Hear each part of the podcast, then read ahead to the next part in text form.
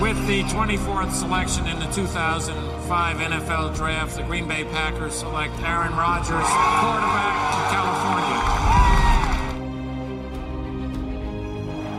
The final snap of Super Bowl 45. The Green Bay Packers have won the Super Bowl. The Lombardi Trophy is coming home. Hallo und herzlich willkommen zum Packers Talk Germany, Folge 62. Wir spielen diese Woche Donnerstagnacht gegen die San Francisco 49ers und heute ist der Chris mit dabei. Hallo.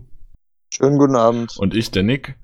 Und ja, außerdem müssen wir natürlich über das Spiel gegen die Minnesota Vikings sprechen, was ein bisschen blamabel war. Ich denke, da stimmst du mir zu, Chris.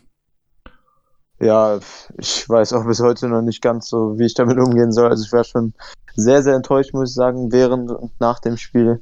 Und das hat sich bis heute auch noch nicht wirklich verbessert. Deshalb hoffe ich, dass der Donnerstag jetzt ganz schnell kommt. Ja, unsere Bold Predictions waren weit vorbei, würde ich sagen. Ähm, würde ich auch also das sagen. Einzige, was man irgendwie vielleicht annähernd, wenn man sehr, sehr, sehr zufrieden sein will, dann, oder wenn man sehr, sehr pushen will, kann man die Null Catches gegen Jair gelten lassen, wobei das auch nicht stimmt, weil Nee. seine Gegenspieler Bälle gefangen haben, aber es war halt nicht seine Schuld, sondern er stand einfach vom Playcall viel zu weit von der Line weg. Meistens. Oder es war Ja, gut. irgendeine total komische Zone-Defense. Also es war sein Gegenspieler. Statistisch ist es nicht richtig. Alles andere, ja, Ja. sechs Sacks und zwei Turnover Ja. hat nicht so ganz geklappt. Die Wide Receiver oh, Oh, ohne guck. Devante Adams haben immerhin 57 von deinen 200 Yards gemacht. Ja. Die Vikings haben so viele Punkte gemacht. Äh, nee, die Packers haben so viele Punkte gemacht, wie ich den bei den Vikings predicted Ja. habe. Also du, dein, dein Tipp ist eigentlich nur vier Punkte off und umgedreht. Ja, genau. Äh, dein Special Teams Touchdown ist Naja. auch nichts geworden. Ähm, mein Tipp war Ja. halt ein bisschen weiter vorbei. Die drei Teile Touchdowns haben auch richtig gut geklappt mit ganzen Null. Mhm. Die 12 Yards von Ja. EQ sind auch hervorragend. Hätte, hätte EQ den langen Pass bei Fourth Down gefangen, wärst du gar nicht so weit weg gewesen. Ja, das wären, was wären das gewesen? Das wären Endzone. 50 gewesen, glaube ich. Ja, ja. Dann hat er ja zugegeben, funktioniert es nicht zusammen, hat er ja das Play davor nochmal einen 20 Yards Pass fallen gelassen. Wenn du das draufnimmst, hat er 70 Genau. mit den 12, die er hat, bin ich schon fast bei 100. Ja, also Target Yards hattest du. Knapp vorbei nur, aber ja gut, wie gesagt, Jair, die null Catches haben wir besprochen und ja, Josh Jacksons Interception war halt auch nicht dabei. Ja. Und ich habe unseren Backup Wide Receivern, abgesehen von Tay, ein bisschen was zugetraut. Die haben dann ganze 57 Yards hingelegt. Statt 200 oder mehr. Ey, aber 57 sind glaube ich 50 mehr als letzte Woche. Ich, äh, das stimmt natürlich. Also für unsere Backup Wide Receiver ist das eine Marke. Naja. Ja, apropos Wide Receiver, wer ist denn denn Offensive MVP? Ähm, also in der Offense generell mit der O-Line war ich sehr zufrieden. Da könnte ich jetzt, glaube ich, drei von, ja, zwei von nehmen, die es verdient hätten. Ähm, ich gehe dann, also gut, Adams natürlich von der Statline die offensichtliche Wahl, aber ich gehe dann am Ende tatsächlich mit Rick Wagner, glaube ich, in dem Spiel. Der hat mir sehr, sehr gut gefallen. Das ist mir im Spiel live gar nicht so aufgefallen, aber als ich das Tape dann gesehen habe, ähm, Aber auch nur in fand Pass Pro. hat den, ja, ähm, wobei, ich habe auch in, ähm, im Runblocking ab und zu gute Blocks gesehen, hat sehr, sehr wenig negative Plays gehabt, habe dann nur ein, zwei, ähm, wie du sagst, im Runblock schlechte Blocks im Kopf, aber im Pass komplett fehlerfrei, auch wenn der Sack statistisch, glaube ich, beim allerletzten Play auf sein Konto geht, aber das ist halt, das, das ist überhaupt nicht sein Fehler. Ähm, also im Pass hat es mir überragend gefallen, im Runblocking fand ich es gut, solide bis gut. Ähm, und war für mich der beste O-Liner in dem Spiel tatsächlich auch. Da habe ich nicht so mit gerechnet. Und zumindest eine positive Überraschung, die ich so bei der All-22 dann hatte. Ja, ja, ich fand das Run-Blocking generell von der O-Line nicht so gut und was heißt nicht so gut, ich fand es stellenweise ziemlich schlecht sogar. Und da ist Wagner mir auch zwei, dreimal negativ aufgefallen, weshalb ich das jetzt eher, ja, ich würd, würd, hätte Wagner nicht genommen. Ich hätte mit dem Hintergedanken, dass, also wir haben uns vom Podcast schon ganz kurz drüber unterhalten, äh, nicht über die Spieler selbst, aber über das Thema O-Line und vor allem in Passpro, da bin ich davon ausgegangen, dass du Lucas Patrick nimmst.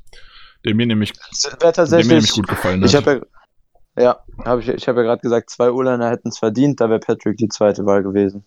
der mir diese Woche einfach auch ist ein bisschen up und down bei mir, was die Bewertung angeht, so ähm, die Saison bisher, aber hat mir diese Woche sowohl im Pass Pro als auch im Run Blocking ganz solide gefallen und hatte auch, ähm, ich glaube, so ziemlich als einziger von den O-Linern fast keine Plays, die mir so richtig negativ aufgefallen sind, außer einen Runblock, den ich gerade im Kopf habe. Genau, also ich habe bei Patrick auch nur einen einzigen Runblock im Kopf und sehr viel gute Pass ja. Protection genau. und auch ja. erstaunlich beweglichen Runblock allgemein. Also die letzten Wochen ist ich mir fand, bei Patrick immer aufgefallen, auch, er dass er halt, er ist halt eigentlich kein Zone Guard, so habe ich das Gefühl. Mhm. Und diese Woche hatte ich das Gefühl, der hat sogar mal in Second Level geschafft und einen Block gesetzt oder so. Also das hat mir besser ja. gefallen von Patrick. Ja. Und The Move fand ich auch deutlich besser und ähm, und er hatte halt auch im Pass Pro mehrere, mehr 1 gegen 1 als sonst gewohnt. Zugegeben halt gegen eine sehr, sehr dezimierte und schwache ähm, Vikings Pass Rush Unit, aber trotzdem, als Guard muss man 1 gegen 1 erstmal stehen und das sah diese Woche deutlich verbessert aus. Ja, dazu muss ich aber sagen, dass am Ende bei mir trotzdem die drei Touchdowns von Devontae Adams einfach gewinnen als mhm. Offensive MVP, weil wenn ich mir vorstelle, wenn ich die rausnehme, dann ist da nix. Also gar nix. Und ja. das ist ja, also MVP ist ja der wertvollste Spieler. Und in dem Spiel war es für mich definitiv Devontae Adams. Der der einzige war, der ja. der Offense irgendwie Leben eingehaucht hat, so richtig.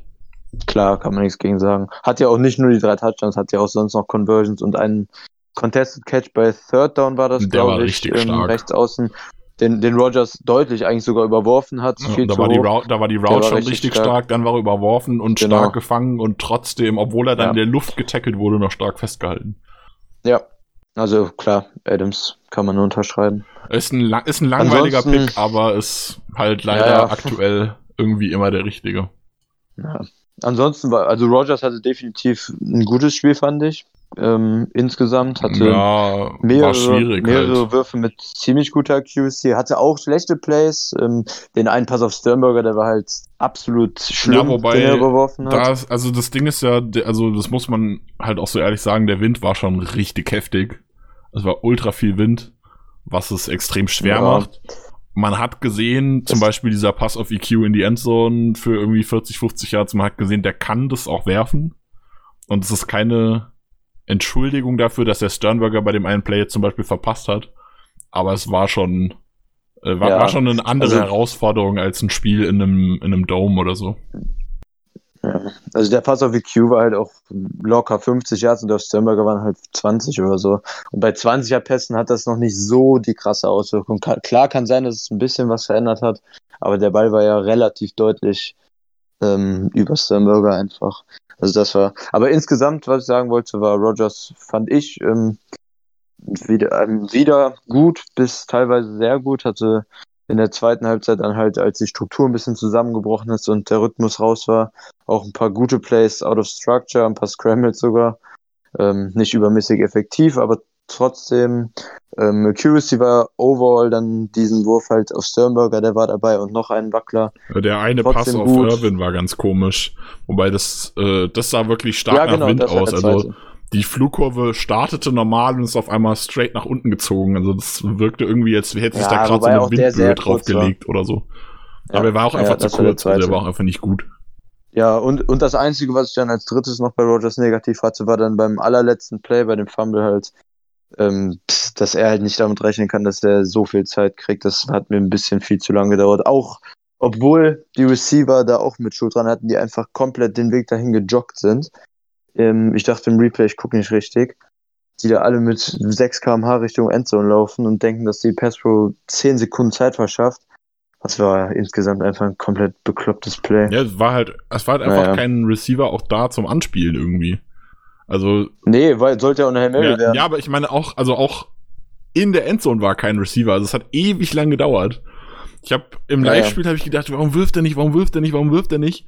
Und dann habe ich mir die Alternate angeguckt und dachte mir so, ach, ja, deshalb wirft er nicht. Dann hätte ja, ich, genau. dachte ich mir so, dann hätte ich auch nicht geworfen. Also das macht ja keinen Sinn, einen Ball mhm. zu werfen und ich überwerfe meine Receiver noch um 50 Yards.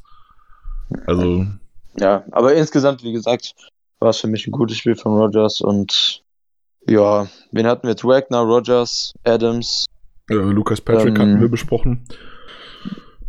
Ja. Wen kann man noch positiv Lindsay erwähnen? Fand ich, Lindsay fand ich dann noch als dritten O-Liner Turner fand ich auch nicht schlecht, ähm, aber nur im Pass Pro. Im Lins Lindsley ist mir im, im Run-Blocking mehrmals sehr, sehr schlecht aufgefallen.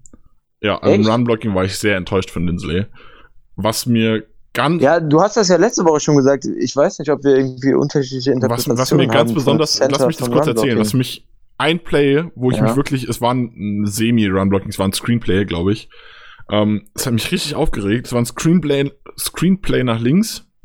Es sind zwei Verteidiger Auf. da. Äh, ich glaube, es müsste Irwin gewesen sein. Ähm, okay. Es waren zwei Verteidiger da und die wurden von oh, es war ein Wide Receiver und End. Ich würde jetzt spontan vermuten, es war MVS und äh, Sternberger, aber es könnte auch ein anderes Duo gewesen sein. Und Irvin hätte einfach durchlaufen können. Oder Jamal, ich weiß nicht mehr genau, wer es war. Und Lindsley ja, ja. Äh, will, also es ist offensichtlich auch sein Call, dass er rausgeht und mit im Screen blockt. Aber er geht dann offensichtlich mhm. in die Lücke, wo der Running Back hätte langlaufen müssen, äh, langlaufen können und macht die Lücke zu. Und deshalb wird der Running Back getackelt. Das ist so ein Play, wo ich mir so dachte, warum? Mach das doch nicht. Also, also wenn, ja, wenn du so offensichtlich langsamer bist als der Runner, dann stell dich ihm doch nicht in, in, den Weg, in die Lücke. Also das war, das war ein Play, ja. was mich wirklich geärgert hat. Und allgemein ist er mir bei mehreren, gerade so diese Second-Level-Dinger wieder, haben mir bei ihm einfach nicht gefallen. Ja, das wollte ich auch generell nochmal ansprechen. Das ist jetzt das zweite Spiel gewesen. Wir haben es gegen die Bucks schon sehr kritisiert. Ähm, dass einfach diese Second-Level-Blocks gegen starke Linebacker, Kendricks hat halt ein krankes Spiel gemacht, insgesamt auch wieder für die Vikings, dass diese sehr starken äh, Run-Stop-Linebacker äh, von unseren Gegnern, dass wir die irgendwie im Second-Level überhaupt nicht kontrolliert kriegen.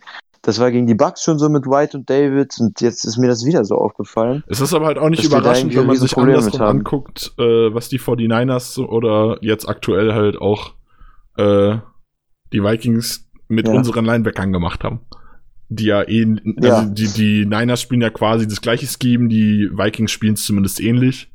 Ähm, ja, und du siehst, was unsere Linebacker machen und du siehst, was die gegnerischen Linebacker machen und dann fragst du dich, warum haben wir nicht so Linebacker? Klar. Das ist sowieso was anderes, aber das ist mir auch, also die Second Level Blocking ist einfach in den Spielen gegen gute Linebacker Units echt sehr, sehr schwach, finde ich. Overall. Sonst ist es halt auch nicht überragend, aber das macht schon einen großen Unterschied irgendwie. Ansonsten ja. waren halt viele Penalties dabei. Ich glaube, Jenkins hatte zwei oder drei alleine. Das hat mich geärgert. Ich habe bei Jenkins nur eine, eine glaube ich, gesehen. Ein Holding also ich habe spontan Fall, zwei Holdings von Jenkins vergesse. im Kopf. Ich kann dir aber nicht sagen, ob es vielleicht noch mehr okay. waren. Ja, insgesamt Jenkins hatte in der zweiten Halbzeit echt Probleme in Pass Pro. Das war ein bisschen ungewohnt. Ähm, hatte zwar auch wie gewohnt halt dominante 1 gegen 1 Raps, aber für seine Verhältnisse gegen eine schwache D-Line war das in Pass Pro eher bescheiden. Und im Runblocking ist er mir tatsächlich auch kein einziges Mal positiv aufgefallen. Ja, also für ihn war es echt ein, ein trauriges Spiel. Ja. Und Turner habe ich ja, glaube ich, schon gesagt, war in Pass Pro fast fehlerfrei und im Runblocking nicht besonders gut. Ich habe jetzt gerade nochmal geguckt, Jenkins hatte zwei Holdingstrafen, Tonyan hatte eine Holdingstrafe und Lewis hatte eine Holdingstrafe. Ja, können wir sagen, Tonyan, glaube ich, weitermachen. Ja, wenn du gerade schon ansprichst. Gutes Receiving Game gemacht, schwaches Blocking Game gemacht. Ja, unterschreibe ich zu also sehr schwaches Blocking Game. Also das Ding ist, das Ding bei Tonyan ist, ich habe bei dem so das Gefühl, der kann nur eins. Der ist ja, als er zu uns gekommen ist, war es ja ein konvertierter Wide Receiver und dann war es offensichtlich ein Receiving Talent. Und dann hat er dieses eine 50, 60 Yards Ding da gefangen. Äh, ich weiß nicht, du erinnerst dich bestimmt, dieses erste Highlight Play, was er gefangen hat den Touchdown. Die Seahawks. Ähm. Und dann hatte ich ihn auch so als so ein bisschen als Receiving Titan auf dem Schirm. Dann hat, kam die Offseason. Dann hat er richtig an sich gearbeitet, Masse zugelegt, war letztes Jahr richtig gut im Blocking und hat aber dafür an Receiving-Qualitäten verloren, weil Blocking halt einfach nicht unbedingt sein Spiel ist, glaube ich. Und jetzt diese, mhm. diese Offseason scheint er irgendwie wieder an, am Receiving-Ding gearbeitet zu haben. Dafür ist sein Blocking halt wieder, ich will nicht sagen scheiße, aber es ist nicht gut zumindest deutlich schlechter, als ja, es war, also, letztes Jahr war. Also dieses Spiel fand ich echt auch extrem krass. Das war sehr, sehr schwach. Run-Blocking, dann hatte er hatte auch eine Flag. Ähm, eine Holding-Flag war das, glaube ich. Ja, hatte ich ja gerade gesagt, so sind wir auf Turnier gekommen. Im Receiving, ja, stimmt, genau. Im Receiving Game war es halt wieder gut. Also Tonyan wird ja generell viel frei geschemt. Ist jetzt nicht so der, der athletische Teil, in dem sich mega frei läuft oder so. Ähm, das ist ja viel Scheme, aber am Ende hatte er auch diesen Contested Catch, der dann leider in Bounds geblieben ist und uns dann quasi das Spiel gekostet hat, auch wenn der Spike dann mal 15 Sekunden oder so gedauert hat. Ja, aber er hatte auch Ähm. vorher dieses eine Big Play über 40, 45 Yards so die Ecke. Ja, ja, genau, aber das, da war, das war ja auch einfach offen Ja, natürlich war es offen ja gesteamt, aber er Route. war schon gut gemacht. Also das würde ich ihm nicht Der so Catch absprechen gut, ja. wollen. Nee, nee, nicht komplett, stimmt. Ja, und ansonsten, Sternberger hatte, ich, ich ein, hatte ein gutes Spiel, meiner Meinung nach. Für, für Ja. seinen Einsatz. Also ich fand ihn im Blocking gut.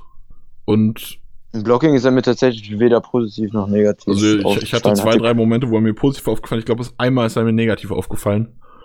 Aber Blocking fand ich gut. Das eine äh, bei dem, war das das Force Down oder war es ein Third Down, wo er sich gut abgesetzt hat, in die, in die Lücke gesetzt hat und äh, auf den Pass gewartet hat. Das war richtig gut. Ja, genau, das war der Fourth Down Catch, Genau, also das hat mir bei Sternberger seine richtig, Field richtig gut gefallen, dass er da sieht, dass da ein Softspot ist und dass er sich da hinsetzt und auf Genau. den Ball wartet. Das war stark. Ja. Und einen guten Catch hatte er noch. Aber mir fällt gerade nicht mehr ein, welcher das war. Äh, ging rechts tief, kurz vor die Endzone. Ja, genau. Bei uns, ich glaube, das war auch der dritte, das dritte Touchdown-Drive. Genau, das war vor dem, ich wollte gerade sagen, vor dem Devante Adams Touchdown, aber das bringt uns nicht weiter, aber. aber ja, äh, der dritte, äh, dritte Touchdown-Drive war es. Also, ja, müsste Ja. sogar eins der letzte oder vorletzte Play gewesen sein, bevor dann der Touchdown gefallen ist. Ja. Ich glaube, ähm, positiv hätte ich ansonsten nichts mehr. MWS hatte einen Third-Down-Catch, der ganz halbwegs contested war, wenn man das positiv hervorheben will. Und EQ hatte einen Fourth-Down-Catch ähm, am Ende, hatte aber dann davor halt die zwei, also den einen hast du eben angesprochen, den Third-Down-Drop, der war richtig schlimm. Und dann halt den Contested Catch in der Endzone gegen Harrison Smith verloren. Ich muss aber auch sagen, ich fand Ja. den, den Third Down Drop nicht so übertrieben schlimm. Der war schwierig. Also, Mhm. natürlich muss er den eigentlich fangen, aber er schlägt halt Also- auch hart auf irgendwie. Also, ich, ich, das Ding ist, eigentlich muss er es schaffen, den ranzuziehen, dann prallt er auf den Boden Ja. und dann ist es ein Catch, weil es ein Football-Move war. Das hat er halt nicht hinbekommen, dann muss er den Ball festhalten. Und eins von beiden muss er schaffen, das hat er nicht geschafft, aber es war schon auch kein einfacher Catch. ja, Positiv, dann kann man aber wieder erwähnen, dass trotzdem Rogers in der kritischen Situation wieder zu ihm geworfen hat. Ja, Also ich habe schon während des Spiels, schon nach dem zweiten Drop bei dem Force and Long in der Endzone, habe ich schon mehrere Tweets gesehen, Rogers wird nie wieder auf EQ werfen und was weiß ich so in die Richtung, was man dann halt immer so hört. Bei manchen zum Spaß, Ja, bei gut. manchen vielleicht auch nicht. ähm, und ich fand es halt wirklich sehr positiv, dass er trotzdem dann bei einem, also nicht nur, er hat nicht einfach nur danach nochmal auf EQ geworfen, er hat bei einem kritischen Play auf EQ geworfen. Das ist halt schon nochmal, es es zeigt, dass er trotzdem Vertrauen in ihn hat, dass er den Ball fangen kann. Ach so, zur MWS vielleicht auch nochmal. Ähm, der, also, was der da dieses Spiel im Blocking gemacht hat, war unfassbar. Ich habe mir mehrmals einfach an den Kopf gepackt. Es war ganz also, traurig. Sein, seine Run-Blocks und seine Blocks bei Screens, das war unter aller Sau. Einmal ist er komplett einfach, da waren zwei Spieler, die er hätte blocken können und er ist zwischen beiden durchgelaufen, hat keinen geblockt. Ich glaube, das war der Third Down Screen of Adams. Also, ganz ja, ja, ich, ich weiß ganz genau, was, ich weiß ganz genau, welches Play du meinst. Ähm, Er Ja. hatte einen Gegenspieler, den hat dann, ich glaube, der End übernommen. Dann ist er weitergelaufen, hätte den nächsten blocken sollen. Und anstatt den zu blocken, ähm, stellt er sich irgendwo so komisch in die Mitte. Dann kommt der, Sa dann kommt Ja. der Safety durch und den blockt er aber auch nicht.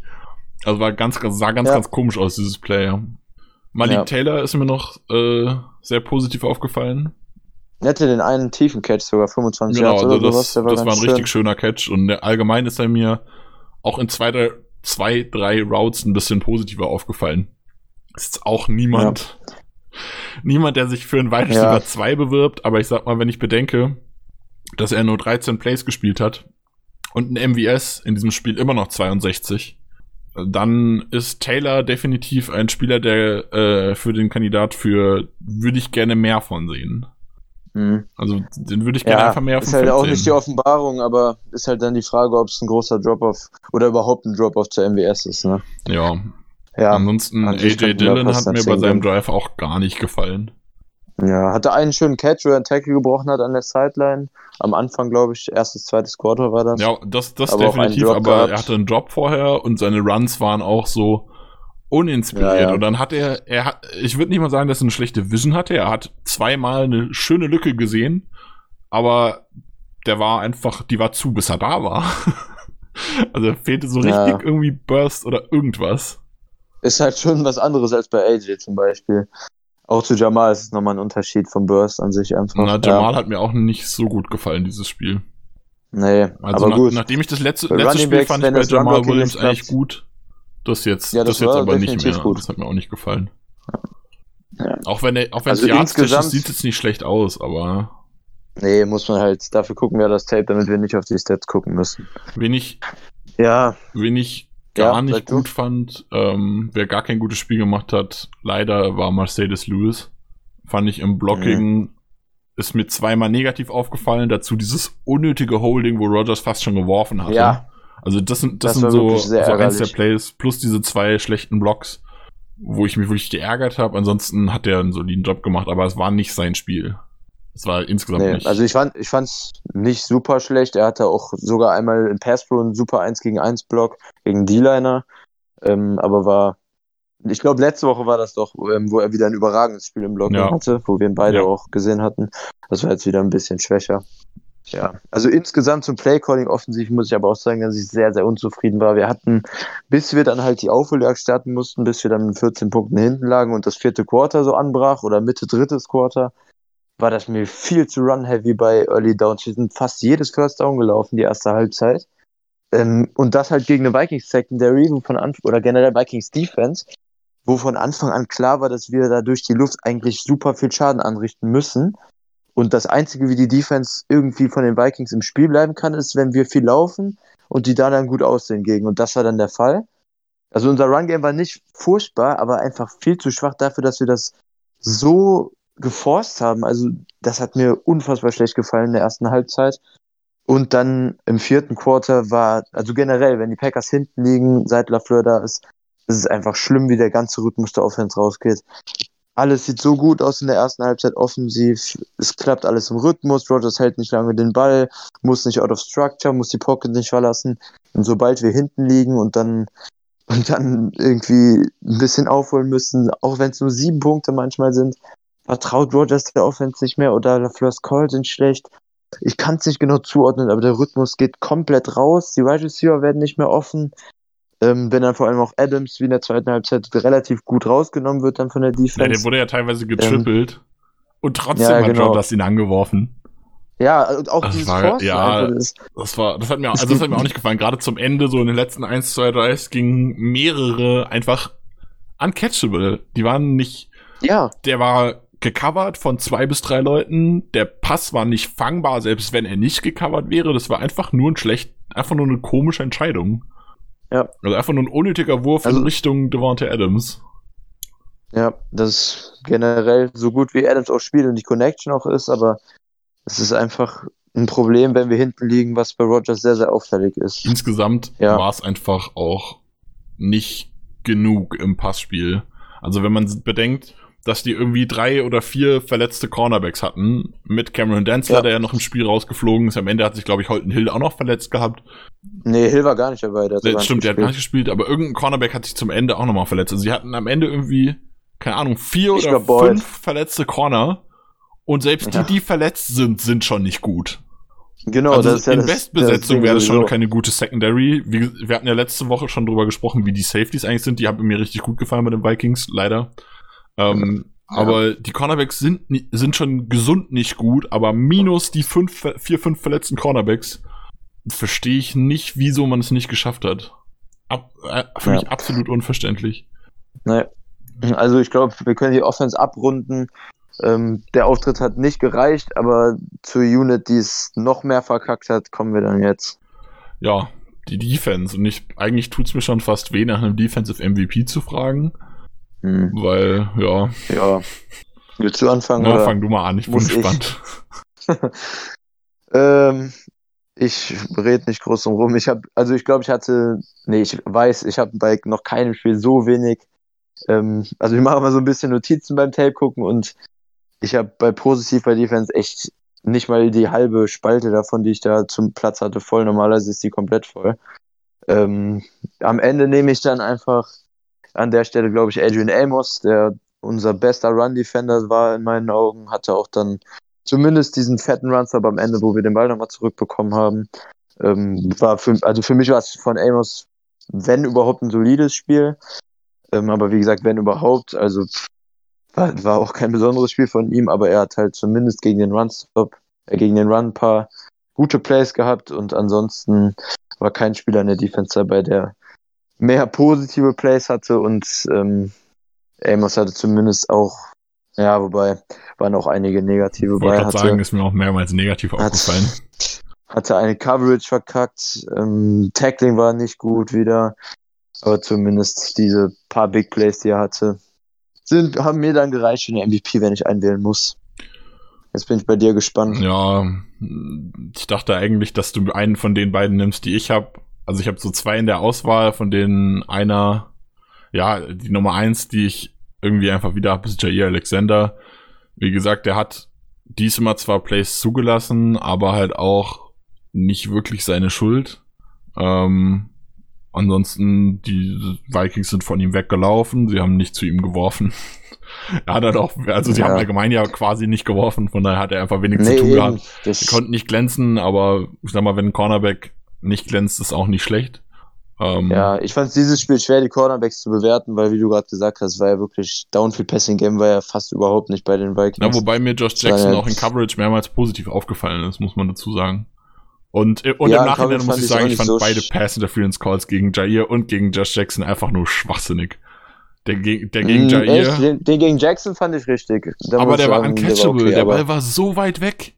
Der war so Ja, bei dem unfangbar. Foto, was du eben, du hast ja eben ein Foto schon bei Discord reingeschickt, das sah sehr komisch aus, so ist der Ball ist wo ganz im anders. Tape nicht aufgefallen. Also, also der, ich- das Ding glaube, ist, der Ball wäre nicht mal, in der der, Ball wäre nicht mal in, infield fangbar gewesen.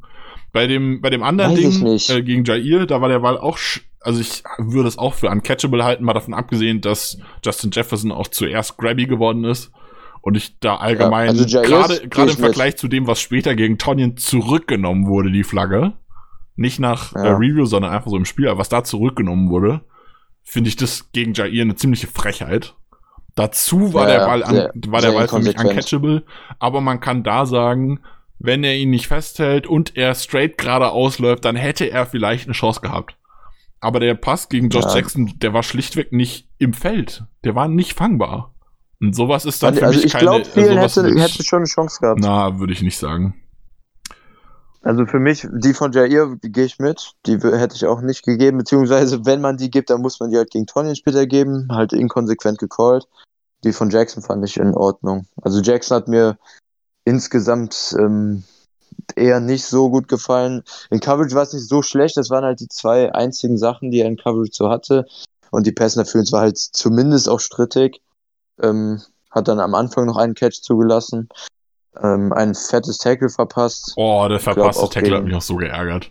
Ich habe Josh Jackson Ja. die letzten. Och, das war der Screen auf Thielen. Was heißt Screen? Das war einfach nur ja, ein das war einfach nur ein Pass auf schneller Pass. Ich habe mich so geärgert. Ich habe Ja. den so gelobt für sein Tackling die letzten Wochen. Ja, Das hat mich Ja, so genau, geärgert. Ich habe auch schon, ich dachte diese Woche, was kann man, ich habe das Tape geguckt und dachte mir so, was kann man positiv erwähnen? Hab dann so, hatte dann Mhm. schon so im Hinterkopf, ja, George Jackson war wieder gut im Tackling und dann so in dem Moment, in dem ich das denke, sehe ich dann dieses Play wieder und dachte immer nur so, boah, Alter, nee. Ganz schlimm. Ja. aber Ganz gut, schlimm. lass uns noch die, die ganz wenigen Ähm, positiven Sachen, die wir vielleicht Na, haben. ich habe meinen, meinen machen. zweiten Kandidat für den MVP noch nicht genannt, den ich eigentlich Mhm. nehmen wollte, weil ich davon ausgegangen bin, dass du mal wieder der, äh, Jair wegnimmst vorher. Ich fand Kenny Clark im Runstop tatsächlich gut. Ähm, Er hat mehrmals, hat mehrmals äh, Bradbury einfach mitten in den Weg geschoben.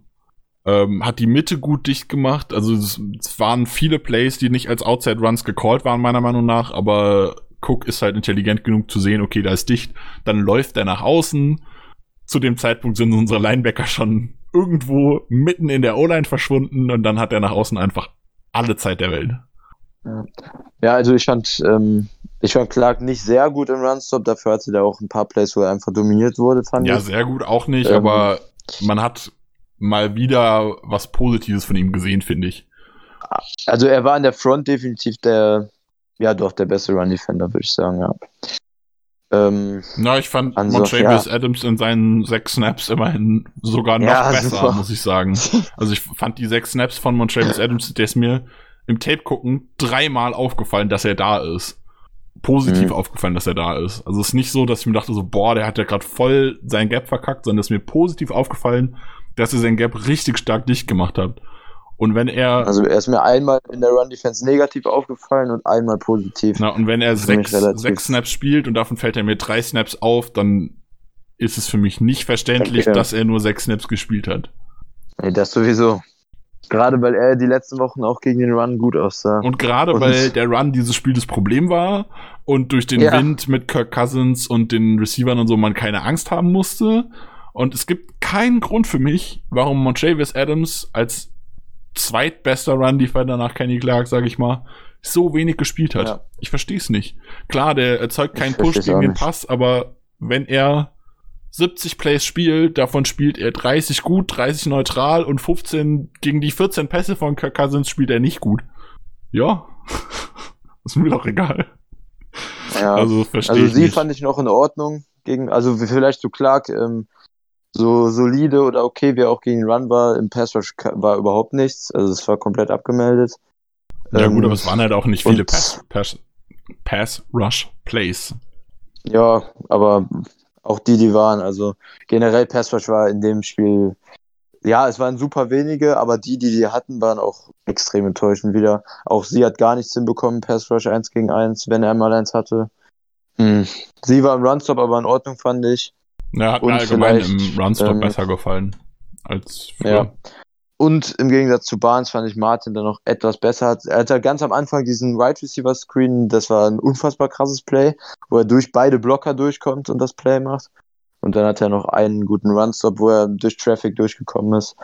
Aber, Aber bei, insgesamt war das beide, keine sind mir, so, beide sind mir so häufig negativ aufgefallen. Barnes, Barnes Ja, immer, auch Martin- Martin ist mir mehrmals sehr, sehr negativ aufgefallen.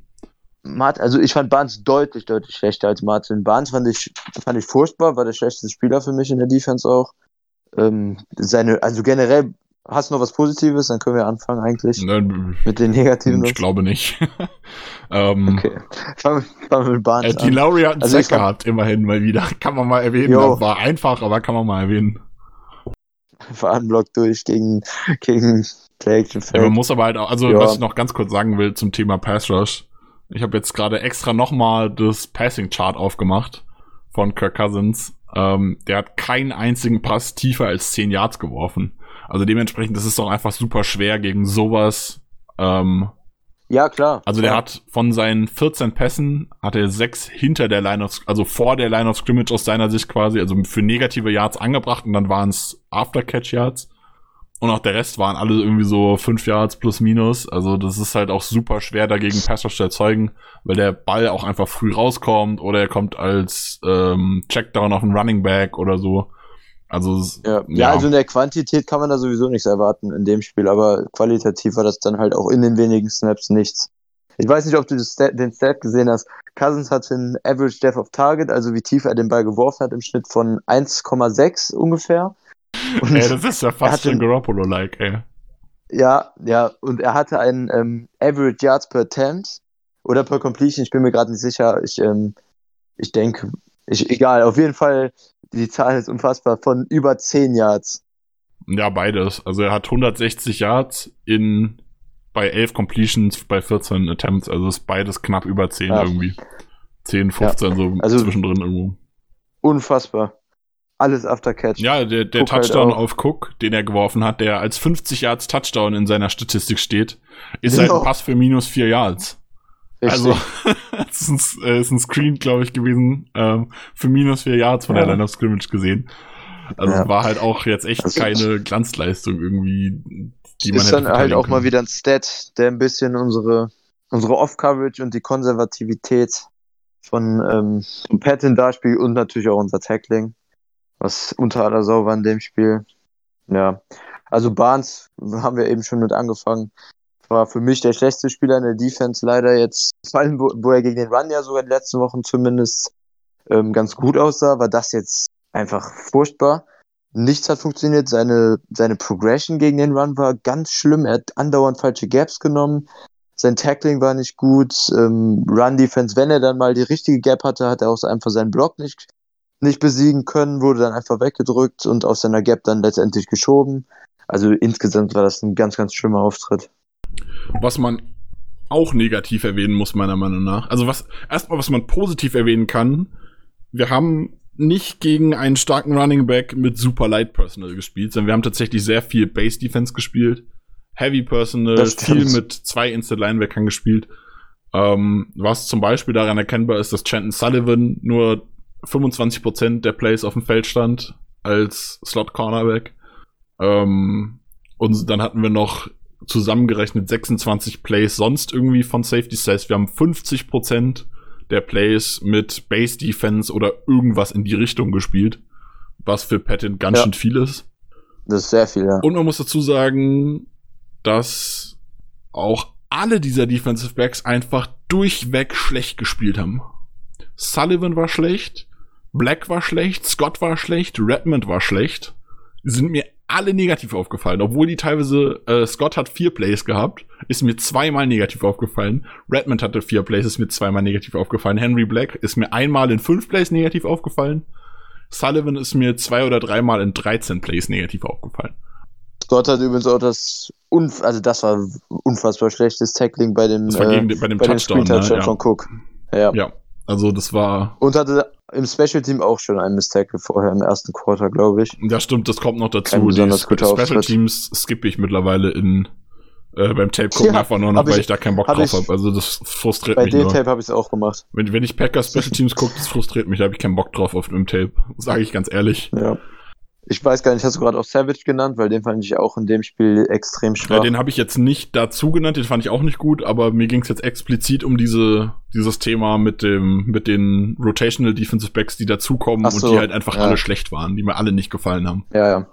Auch, habe ich auch alle negativ. Savage auch im Tackling und der Run Defense einfach schwach. Also.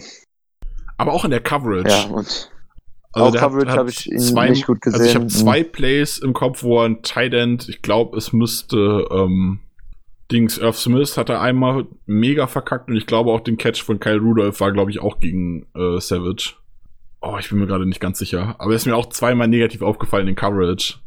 Ja. Also, boah, war auch nicht sein Spiel. Ja, also generell unsere D-Line, bis auf Clark, der Ansätze hatte positiv gegen den Run, ähm, also Lowry und Lancaster, die Aufgabe, die sie haben, die sind ja eigentlich, sollten primär zumindest ähm, Runstopper sein. Lowry fand ich ganz, ganz schlimm.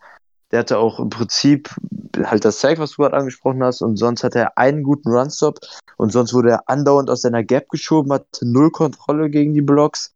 Das war furchtbar.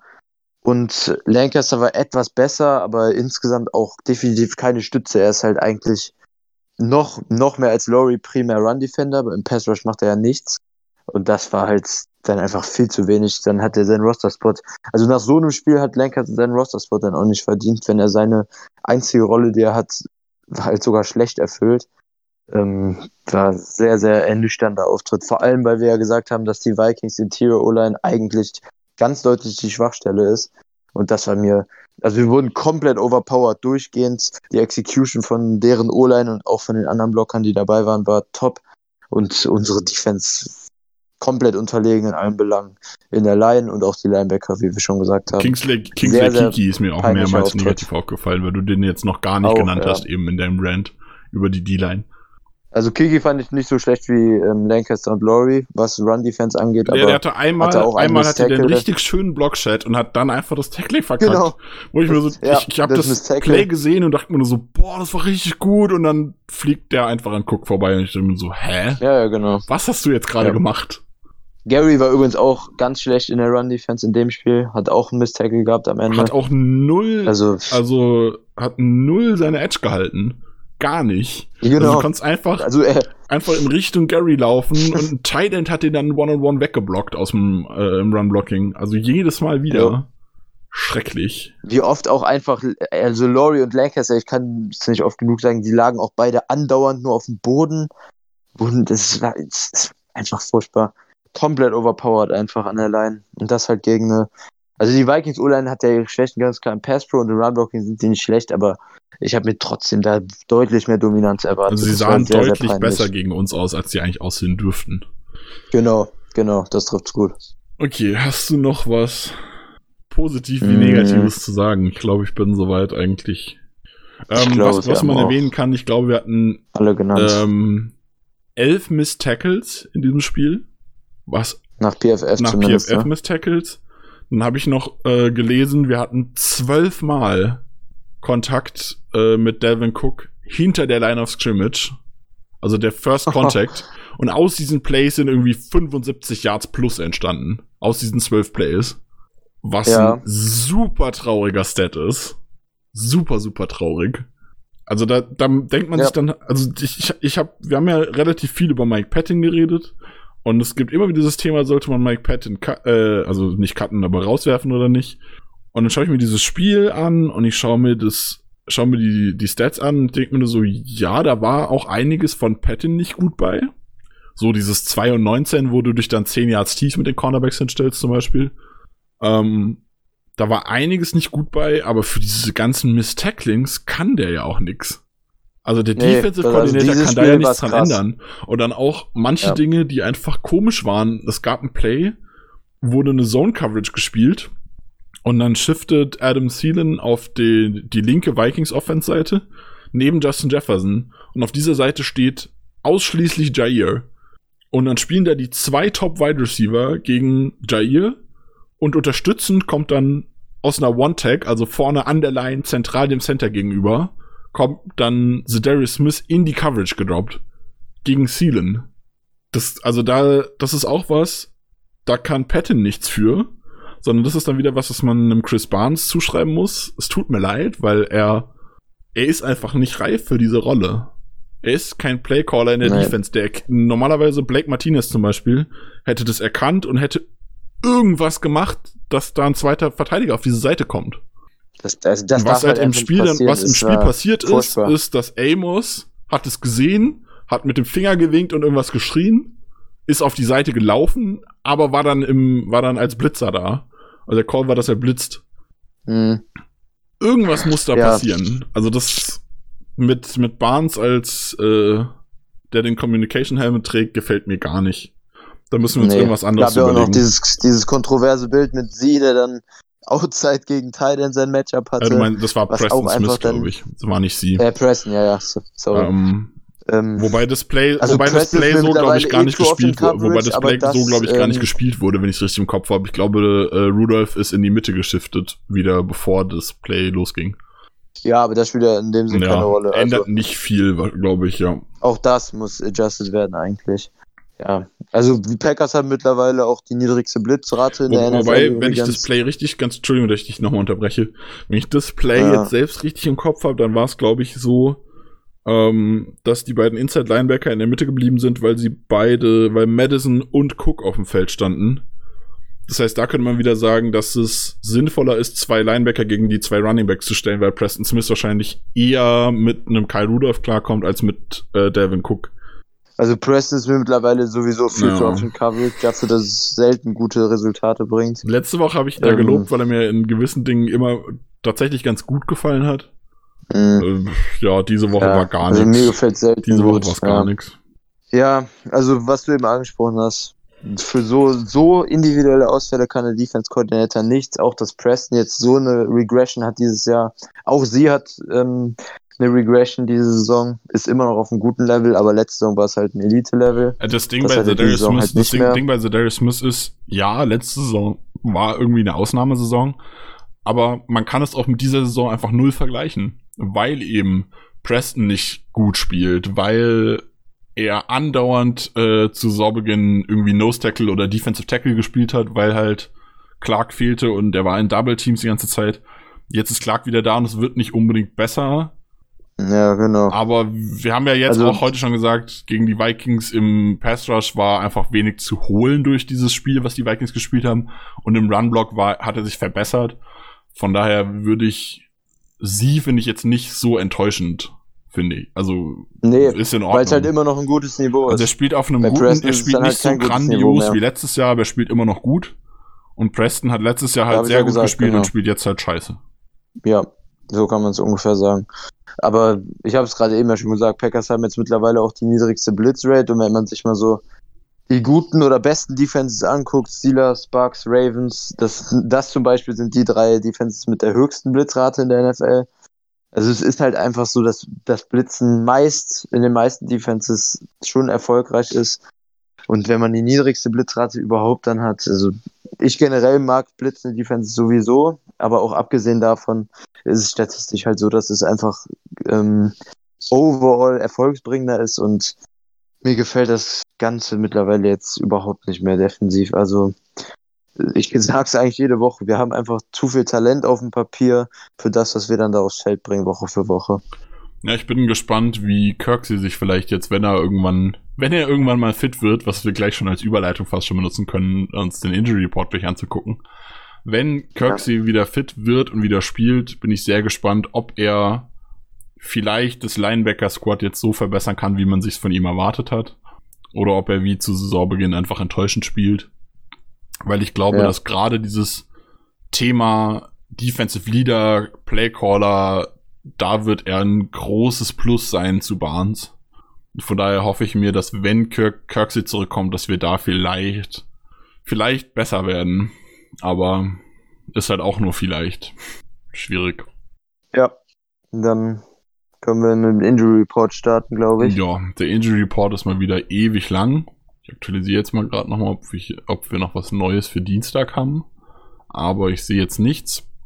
Das heißt, wir haben bis jetzt nur den Injury Report von Montag, was ähm, geschätzte Werte sind, ob die trainiert hätten oder nicht, weil sowieso nur Videoanalyse war montags. Außerdem, was jetzt aktuell das Thema ist, AJ Dillon ist Covid-19 positiv getestet worden.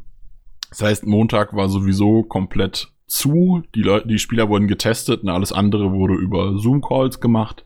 Jetzt haben wir heute noch erfahren, dass Jamal Williams und Kamal Martin als Close Contacts von AJ Dillon raus sein werden am Donnerstag. Das heißt, sie werden im Thursday Night Game nicht mitspielen. Was es umso wichtiger fast schon macht, dass ein Aaron Jones zum Beispiel fit wird. Gut, kommen wir zum Injury Report. Jair Alexander hat voll trainiert, Bakhtiari hat Limited wieder trainiert, was gut ist. Äh, Chris Barnes hat Limited trainiert, Hunter Bradley hat Limited trainiert, Mason Crosby hat Limited trainiert. Tyler Irvin hat immer noch Limited trainiert, Sean Gary hat Limited trainiert, Raven Green auch, Aaron Jones hat wieder trainiert, hätte trainiert, Limited, die haben ja nicht wirklich trainiert. Ähm, Kevin King Limited, Lancaster Limited, Lavette Limited, Preston Limited und EQ Limited. Wer gar nicht trainiert hätte, wäre Mercedes Lewis mit Knie, wobei ich da auch wieder tippe, dass das vielleicht auch wieder so quasi Veteran Rest gewesen wäre durch das Thursday Night Game ist es ja sehr verfrüht die Woche. Wie gesagt, Kamal Martin hat not injury related, also durch das Corona-Thema nicht trainiert, Jamal Williams auch nicht. Will Redmond hat gar nicht trainiert, der hat sich verletzt am Wochenende. Vernon Scott hat sich auch verletzt am Wochenende, hat auch nicht trainiert. Und Rick Wagner hätte mit einer Knieverletzung auch nicht trainiert. Ist eine Menge. Der sehr lange Liste. Ja, ist eine Menge und sind auch viele wichtige Spieler dabei. Leider. Ja. Die Liste von den 49ers sieht nicht ganz so schlimm aus, wobei man da natürlich noch bedenken muss, wer da alles schon auf der Injured Reserve Liste steht mit einem Richard ja. Sherman, Bo Joey Bosa, äh, Nick Bosa und so weiter. Da hätten wir einmal, gut, äh, Quan Alexander Limited ist egal, der wurde nämlich getradet gestern. Äh, Tevin Coleman ist, glaube ich, auf IR gesetzt worden sogar. Dann Demetrius Flanagan Foles hat nicht trainiert, Garoppolo hat nicht trainiert oder hätte nicht trainiert. Richie James nicht. George Kittle ist raus für acht Wochen. Das heißt, er wird definitiv nicht spielen. Dante Pettis hatte sich bei einem Return verletzt gegen die Seahawks, hat nicht trainiert, hätte nicht trainiert. Debo Samuels. Garoppolo ist auch schon offiziell, dass der auf keinen Stimmt, Fall Garoppolo ist auch offiziell raus. Debo Samuel äh, hätte auch nicht trainiert und Jaquiskill Tart ist ein Safety, hätte auch nicht trainiert. Ja. Ja, 49ers. Willst ja. du, du wolltest die Offense machen, wenn ich mich richtig erinnere, dann fang doch gerne an. Ja, also die Offense kennen wir ja von letzter Saison noch schmerzhafte Erinnerungen. Gecoacht von Kyle Shanahan, der so ein, also die 49ers in letzter Saison sowieso absolut Angstteam für mich, aber wenn es im Moment vielleicht ein, es ist eins von den Teams auf jeden Fall im Moment, die noch mehr Verletzungspech als wir haben. Ähm, da wird dann jetzt Nick Mullins auf Quarterback spielen. Der jetzt gegen Was aber nicht unbedingt ein Downgrade ist, meiner Meinung nach. Ein bisschen nee, ja, also, aber nicht viel. Ich bin auch kein wirklicher Fan von Garoppolo. Er ist halt absolut der ausführende Quarterback, der immer ein sehr, sehr niedriges Death of Target hat. Und bei den Niners letzte Saison, sie waren ja auch das Team mit am meisten Yards after Catch. Also in der Offense ist alles darauf ausgelegt, dass, ähm, dass, dass, das, dass die Offense übers Scheme läuft. Der Quarterback hat sehr, sehr wenig Verantwortung und ähm, muss sehr, sehr wenig bringen. Als Mullins dann in Woche 4 gegen die Eagles bei dem Night Game, was sie verloren haben, aber gespielt hat, war dann doch ein deutlicher Drop-off zu sehen, wo manche nicht so mitgerechnet haben. Jetzt gegen die Seahawks war Mullins dann in der zweiten Halbzeit wieder eher ein Upgrade sogar zu Garoppolo. Also bei ihm ist es dann auch nicht immer klar, welche Form man kriegt. Gegen die Eagles hat er mehrere unfassbar schlechte Würfe, also das sah nicht mal nach Backup-Niveau aus, nicht mal ansatzweise. Mal sehen, was wir dann jetzt am Donnerstag kriegen. Wobei das Quarterback-Play bei den Niners, wie gesagt, vor allem gegen uns, ähm, jetzt nach dem Spiel wird unsere Run-Defense voraussichtlich sowieso erstmal aufs Genaueste getestet. Das heißt, wir sollten da vielleicht eher auf Running Back und O-Line in der Offense schauen, aber an sich ist es trotzdem positiv, dass jetzt Mullins für Garoppolo spielt, macht aber trotzdem nicht den Unterschied, den es bei anderen Teams machen würde. Ich glaube, den Unterschied, den das vor allem macht, ist, dass Mullins ist halt eigentlich mehr so ein ähm, Ganzlinger. Dem, mhm. ist, dem steht dieses Play-Action Spiel und kurze Pässe, Screenpässe und so weiter steht ihm nicht so gut. Zumindest so aus meiner Erinnerung. Ich habe jetzt nur das Seahawks-Spiel gesehen, was halt da kam dann dazu, dass man halt auch zurücklag äh, relativ weit, als er reingekommen ist. Das heißt, sie haben auch viel Passing-Game gespielt. Aber ja, genau, allgemein ist Mullins nicht unbedingt der äh, Quarterback, der einen soften Pass spielt, den man schön gemütlich fangen kann. Der wirft relativ viel Kraft, glaube ich. Und nicht unbedingt super genau. Von daher könnte uns ja, das ein also, bisschen entgegenkommen, sage ich mal. Ja, sicher. Ist schon ein bisschen anderer Spielertyp als Garoppolo. Also, wie gesagt, ein Downgrade ist es normalerweise auf jeden Fall. Kommt uns entgegen, aber so riesen ins Gewicht wie bei den Packers zum Beispiel, wenn es der Fall wäre, fällt halt nicht. Ja, dann die Running Backs, die in der Offense halt eine, eine Riesenrolle spielen. Wir können froh sein, Mostert ist auf jeden Fall nicht dabei, der uns im Championship ja, ja die Ehre erwiesen hat ähm, letzte Saison. Da bin ich relativ froh drüber. Der hat auch in seinem Spiel, bevor er sich verletzt hat, wieder ziemlich gut ausgesehen. Dasselbe gilt für Jeff Wilson, der sich letzte Woche verletzt hat, der auch nicht dabei ist. Ähm, da ist jetzt undrafted Rookie Jermichael Hasty wahrscheinlich sogar der Leadback bei den Niners. Ähm, das Problem ist es bei den Niners in dem Scheme, was sie spielen, halt fast jeder Running Back gut aussieht. Da sind halt noch Jarek McKinnon, der auch Rotation Snaps kriegt und Coleman, hast du eben gesagt, ist auf IR. Ich glaube, Coleman ist auf IR, aber ich bin mir relativ sicher, dass Coleman auf jeden Fall nicht spielt am Donnerstag. Bin mir nicht sicher, ob er auf, wirklich okay. auf IR ist oder nur halt out ist. Aber auch da muss man sagen, ja, also, ähm, McKinnon war ja Anfang der Saison auch Leadback. Und ich glaube, die machen das immer, also das hat man ja letzte Saison schon gesehen mit Mostert und äh, wie hieß der, den man am Ende weggetradet hat? Ähm, Matt Breeder. Genau, Breeder. Also die haben einen Running Back und der ist Starter und der spielt und der spielt gut, weil die O-Line gut ist. Und er spielt und dann verletzt er sich und dann kommt der nächste rein und der spielt. Dann ist egal, ob jemand von der Verletzung wiederkommt, der spielt. McKinnon war ja jetzt auch wieder gesund, stand jetzt aber einfach, ja. hat sich einfach quasi wieder hinten eingereiht in der Reihe der Running Backs ja, ja. Und da war jetzt Hasty halt vor ihm. Das kann jetzt dieses Spiel aber auch schon wieder ganz anders sein. Also gefühlt ist da irgendwie jedes Spiel auch ein anderer Running Back der, der jetzt so super krass ist. Also die brauchen das auch nicht. Also die, die ja. Running Back, die äh, individuelle Klasse der Running Backs ist nicht super relevant für das Laufspiel der 49ers. Nee, genau, das habe ich ja eben gesagt. Also in dem Scheme sieht jeder Running Back bisher zumindest seit Shannon das gut aus. Ja, also im Backfield muss man sicherlich noch Kyle Juszczyk erwähnen, der in der Regel auch um die Hälfte des Snaps sogar in der Offense spielt. Ist halt ähm, deutlich mehr als ein Fullback. Er ist so das, was das Traum-Szenario für Seguara eventuell bei uns wäre als H-Back. Juszczyk hat eine relativ große Rolle auch im Receiving Game bei den Niners, ist ein extrem guter Blocker und ähm, auf jeden Fall der beste Fullback auch in der NFL. Sollte man auch im Auge behalten. Ähm, ja, zum Run-Game da weiter, du hast gerade schon angesprochen. Die O-Line ist halt ähm, auch im Pass-Release ja nochmal ein Stück besser, aber im Run-Blocking halt super. Generell die Offense ist top ähm, executed, auch die Right Receiver und Titans sind super Blocker. Dazu zählt halt vor allem auch Kittel, der dann jetzt nicht dabei ist, wie wir eben schon gesagt haben. Ähm, in der O-Line ist ja Trent Williams neu gekommen von den Redskins, ist jetzt, hat sich dann die Saison auch wieder auf dem gewohnten Top 10 Niveau, was er die Jahre bevor er seine ähm, seine Holdouts gemacht hat bei den Reds oder bei Washington, sagen wir jetzt. Ähm, hat sich jetzt wieder auf Top 10 Niveau etabliert, auch in Pass Pro, ist eine extrem gute Verpflichtung gewesen von den Niners. Ähm, auf Center ist jetzt ähm, Garland schon seit zwei Wochen, glaube ich, raus. Da spielt Ronis Na, Garland Grasu. ist ja auf IR sogar. Auf IR, ja. Da spielt Grasu, der, der bisher, Garland ist ja auch für Richburg letzte Saison eingesprungen, da war kein großer Drop-Off und bei Grasu ist es jetzt ähnlich. Ähm, weil Garland halt auch kein besonders toller Center ist, ist halt so below average leicht. Ähm, die anderen Positionen sind dann halt mit McGlinchey, vor allem im Run-Blocking, top besetzt auf Right Tackle. Und ähm, daneben auf Right Guard mit Brunskill auch eher ein Run-Blocking Guard.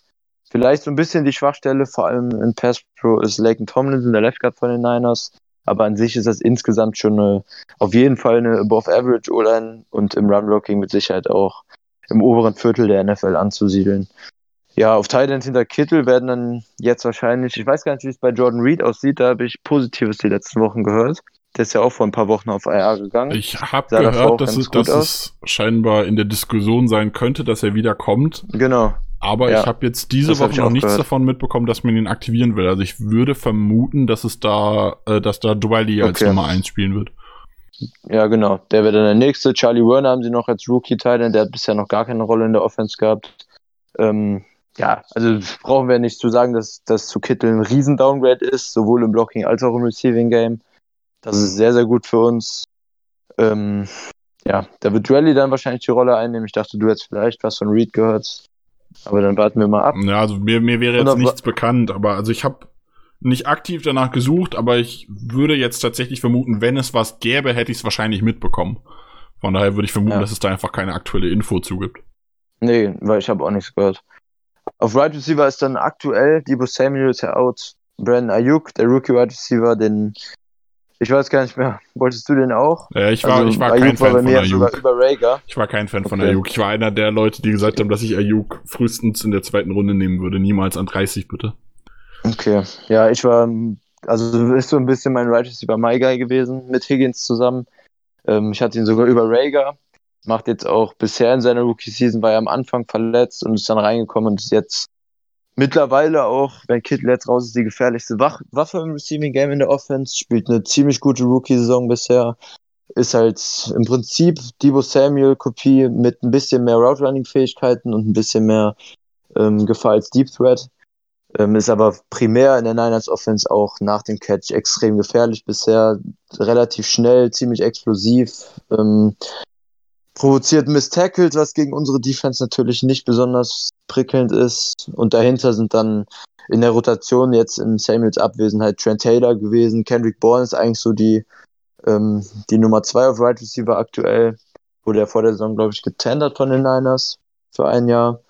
Ähm, ist halt einfach ein solider Right Receiver und dann sind dahinter noch Dante Pettis, der eigentlich auch auf der ähm, auf dem Trade Block jetzt stand, aber keine Interessenten hatte, logischerweise. Ja, ziemlich er hat sich ja jetzt auch verletzt letzte Woche, äh, also ja, letzte genau, Wochenende gegen die Seahawks verletzt. und hat auch ein, also beziehungsweise bei der Verletzung hat er einen Punt Return gefummelt. Von ja, daher genau, stimmt. hat er jetzt auch nicht unbedingt Werbung für sich gemacht, zur Trade Deadline nochmal spannend zu werden. Ja. Und dann noch Richie James, der halt eigentlich klassischer Returner ist. Also an sich, was die Waffen angeht, sind da jetzt noch Ayuk übrig und natürlich die Running Backs und Juszczyk. Ähm, und sonst sollte das im Receiving bzw. im Passing Game für unsere Defense keine Riesenprobleme darstellen. Das Problem wird halt das Run Game sein. Damit wird halt das Spiel und halt auch unsere Defense-Leistung insgesamt ähm, stehen und fallen. Und da wird es dann halt darauf ankommen, dass unsere D-Line jetzt diese Woche gegen eine bessere O-Line auf jeden Fall als die der Vikings normalerweise zumindest deutlich dominanter wieder auftritt. Da muss dann auch vom Scheme ein bisschen was kommen, aber vor allem individuell. Wir haben es eben gesagt, in der Front war eigentlich niemand bis auf Clark ähm, überhaupt positiv, vielleicht noch sie. Ähm, das muss sich diese Woche auf jeden Fall ähm, grundlegend ändern, sonst werden die Niners vielleicht nicht ganz so einen Erfolg haben wie im Championship Game. Ich hoffe es zumindest, aber weit davon entfernt werden sie, wenn wir gegen die Vikings auftreten, defensiv nicht sein. Ja, stimme ich dir soweit eigentlich zu. Gibt's wenig zu ergänzen, glaube ich. Ja. Dann darfst du mit der Defense beginnen. Ja, die Defense ähm, ist vor allem von vielen Verletzungen gezeichnet. Also ich hatte es eben schon mal gesagt, äh, Nick Bosa fehlt. Man hatte dann als Bosa-Ersatz, hatte man Siggy Ansage gesigned. Ähm, der ist auch verletzt. Ich glaube sogar direkt im ersten Spiel hat er sich wieder verletzt. Ja. Äh, die Ford hat sich verletzt.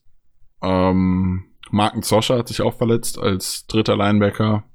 Solomon Thomas äh, war ja, wurde getradet, richtig? Nee, Thomas ist einfach verletzt. Nee, aber nee, man hat für ihn getradet vor der Saison, meine ich. Oder? Nein, der war ehemaliges First-Round-Pick sogar von den Niners. 2017, Ach nee, die haben jemand anderen wegge die haben äh, jemanden weggetradet und dafür Kinlaw geholt, richtig? Ich bin gerade verwirrt. Egal, jedenfalls. Nee, ist, ja, ja, genau, ähm, Buckner. Genau, Buckner haben sie weggetradet. Ich, das hat mich gerade verwirrt. Ich wusste irgendwas mit einem Defensive Tackle bei den Niners war. Äh, Richard Alles Sherman gut. ist verletzt. Also die haben in der Defense äh, durchaus Verletzungssorgen ohne Ende. Und dementsprechend sieht's auch so ein bisschen aus. Das Linebacker-Squad ist immer noch richtig stark mit Warner und Greenlaw.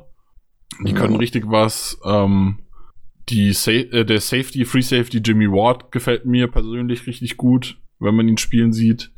Und der Rest ist so Mittelmaß, sage ich mal. Javon Kinlaw spielt eine ordentliche Rookie-Saison, würde ich sagen, aber ist jetzt auch nicht, also ja. es ist nichts Überragendes, ja. Er hatte ganz gut angefangen, eigentlich die ersten zwei Wochen, genau, er, aber er hat Anfang, mittlerweile ein bisschen Anfangs war er stark, aber mittlerweile ist er nicht mehr so überragend. Aber ich sag mir, er spielt halt auch in einer total auseinandergefallene Defense. Ist halt auch schwierig, in sowas zu spielen. Ein Eric Armstead als äh, Defensive End kann man noch erwähnen, der positiv heraussticht. Aber insgesamt muss man sagen, ist der Pass Rush und auch durch die, durch die Verletzung von Richard Sherman auch die Cornerbacks sind nicht übertrieben stark. Und das hat man zum Beispiel gegen die Seahawks ja. auch klar so gesehen. Die hatten richtig Probleme mit Russell Wilson, die hatten richtig Probleme mit dem Passspiel der Seahawks. Und auch ähm, Metcalf hat die halt alleine komplett auseinandergenommen. 12 Catches bei 15 Targets für 161 Yards und zwei Touchdowns. Also war, der hat die schon richtig zerlegt. Ich weiß gar nicht, wie der aktuelle Stand zu Lazar ist. Weißt du da irgendwas? Der ist, glaube ich, die Woche noch nicht wieder fit, ne? Ich habe auch noch nichts gehört. Ich habe heute noch mal irgendwo geguckt, aber ich finde dazu leider gar nichts. Weil das wäre so ein Spieler, wo ich jetzt gesagt hätte, wenn man Lockett so ein bisschen mit Devonta Adams in eine Rolle schiebt, dass die versucht haben, den rauszunehmen, dann wäre so, so Lazar, der als Nummer zwei bisschen größer physischer Receiver wie Metcalf, der die Defense der Niners bei uns zerlegen könnte. Mal gucken. Ja. Könnte schwierig werden. Also. Lazar Metcalf-Vergleich ist schon ein bisschen hochgegriffen, aber an sich sehe ich, sehe ich die ja, Idee. Also, ja. ja, ist halt einfach so der physische Große, der ein bisschen Build-Up-Speed auf die tiefe Strecke hat. Ähm, ja, aber ist ja auch egal. Jedenfalls, die haben echt Probleme mit dem Passspiel. Die erzeugen keinen Druck auf die O-Line und das ist nur die Seahawks O-Line gewesen. Also die haben trotzdem zwei Sacks bekommen, was auch wieder ein Armutszeugnis irgendwie für die Seahawks O-Line im Pass Protection ist. Aber die haben einfach gegenseitig absolut nicht gut ausgesehen und für diese O-Line war der Pass Rush echt nicht gut und halt auch die Coverage, die Pass Coverage war auch einfach total mangelhaft. Und da habe ich so ein bisschen ja. Hoffnung, weil es bei uns halt ähnlich sein könnte, dass die ähm, Pass Coverage den Nummer 1 Receiver mit Metcalf war quasi die Nummer 1, ist auch aktuell so ein bisschen Nummer 1 mäßig. Also Lockett würde ich jetzt nominell als Nummer 1 sehen, aber Metcalf kriegt, glaube ich, viel mehr Targets aktuell, wenn ich es richtig im Kopf habe. Boah, ich glaube, das ist relativ ausgeglichen, aber ich würde tatsächlich auch Metcalf eher als 1 sehen. So einfach nominell. Von daher könnte man jetzt sagen, wenn die Metcalf nicht in den Griff kriegen, dann dürfte Devante Adams ein richtig schönes Spiel bevorstehen. Ähm, worauf ja. man hoffen muss, weil nämlich die Linebacker, wie ich gerade schon sagte, relativ gut sind. Wir haben vorher bei unserer Review schon festgestellt, gute Linebacker gegen unser Zone-Blocking-Scheme im Second Level ist schwierig. Dazu fehlt ein Jamal Williams, ein AJ Dillon. Die, es ist noch fraglich, ob Aaron Jones spielt. Wenn, wird er angeschlagen sein. Und das ist halt auch die Frage, wen haben wir dahinter? Ähm, da muss ja. man dann halt, also die O-Line müsste wirklich richtig gut blocken wenn man mit einem Dexter Williams, Tyler Irwin oder so als Starting Running Back spielt. Also das ist nicht wie bei den 49ers, dass du den Next Man Up einfach irgendwen reinstellst und die O-Line blockt es schon frei. Das ist unwahrscheinlich, finde ich. Von daher wird das schon, es wird für meinem, äh, für meine Empfindung sehr wichtig, dass Aaron Jones fit wird und spielen kann. Auf jeden Fall. Und dann könnte es halt auch sehr wichtig werden, dass man übers Passspiel einfach was zum Laufen bekommt, weil das Running Game wahrscheinlich nicht so überragend sein wird. Ja. Wobei man dazu auch sagen muss, dass ich gegen die Seahawks von den 49ers Tackling gesehen habe, was fast Packers Niveau hatte.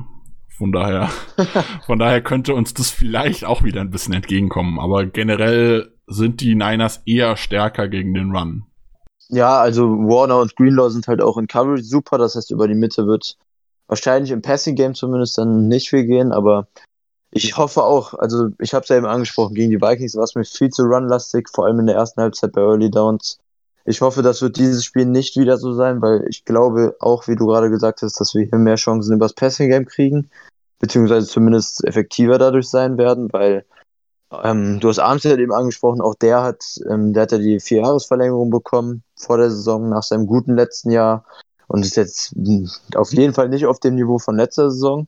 Also insgesamt der Pass Rush, den sollte unsere O-Line schon handeln können.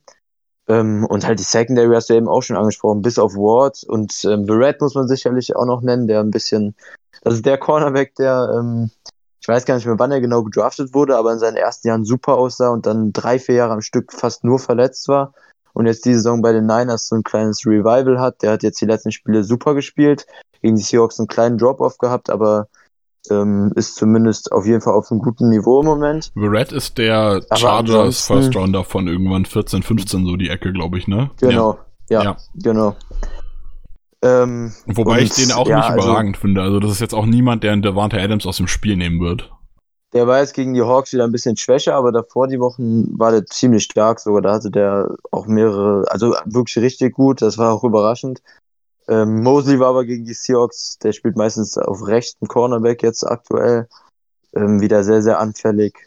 Und ansonsten, Ward, ich sehe es so wie du, also Ward ist auch so ziemlich in der Secondary mein Lieblingsspieler. Tat ist solide auf Safety daneben, aber mehr nicht. Und ähm, im Slot, Kevin Williams ist jetzt seit ein, zwei Wochen wieder zurück.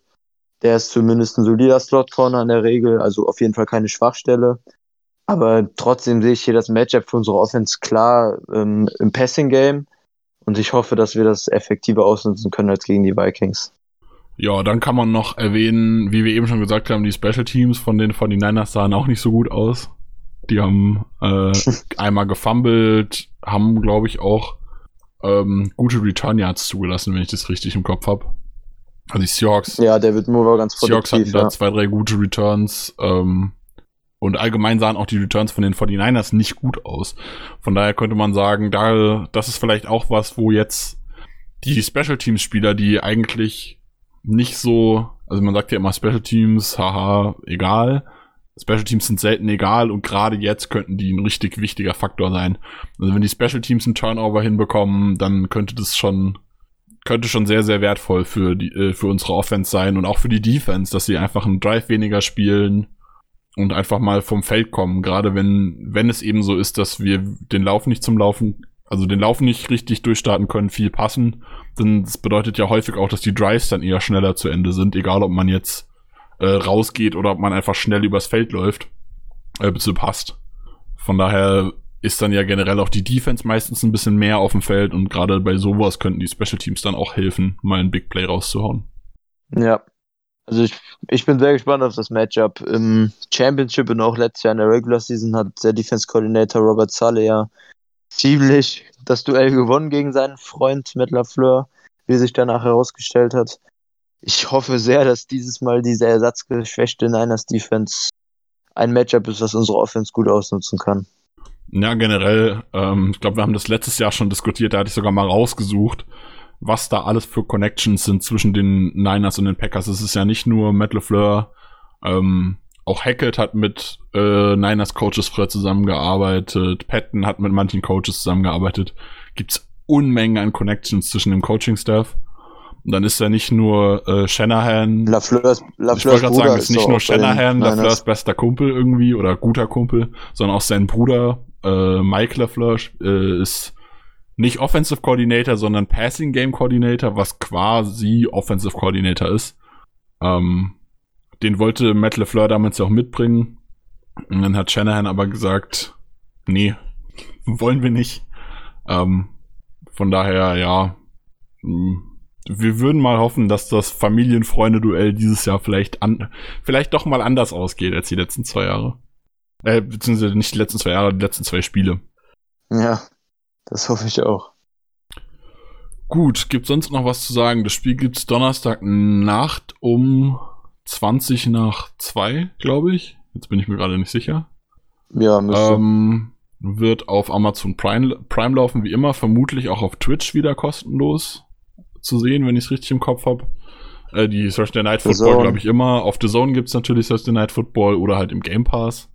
Wir hoffen mal auf ein besseres Ergebnis. Wir hoffen, dass ähm, AJ Dillon mit Corona soweit durchkommt. Alles Gute da von unserer Seite auch. Ja. Und natürlich generell gute Besserung an alle, die verletzt sind. Und ich freue mich auf ein hoffentlich schönes Spiel und einen Sieg. Achso, Board Predictions haben wir, glaube ich, noch nicht, ne? Ich habe gerade schon gewartet. Ich wollte gerade sagen, ich wollte gerade schon abschließen, da ist mir eingefallen, wir müssen noch, was habe ich eigentlich getippt für das Spiel? Ich, ich habe Ähm. schon diesen Tonfall gehört, mit dem du immer abschließt. Ja, ich, ich war gerade schon so im Schwung zum Abschließen, dann kam mir gerade noch in den Kopf, wir müssen noch die Board Predictions machen. Dann hau doch mal raus, was hast du denn für Board Predictions am Start? Ja, so langsam kommt die Phase der Saison, wo sich irgendwie welche wiederholen.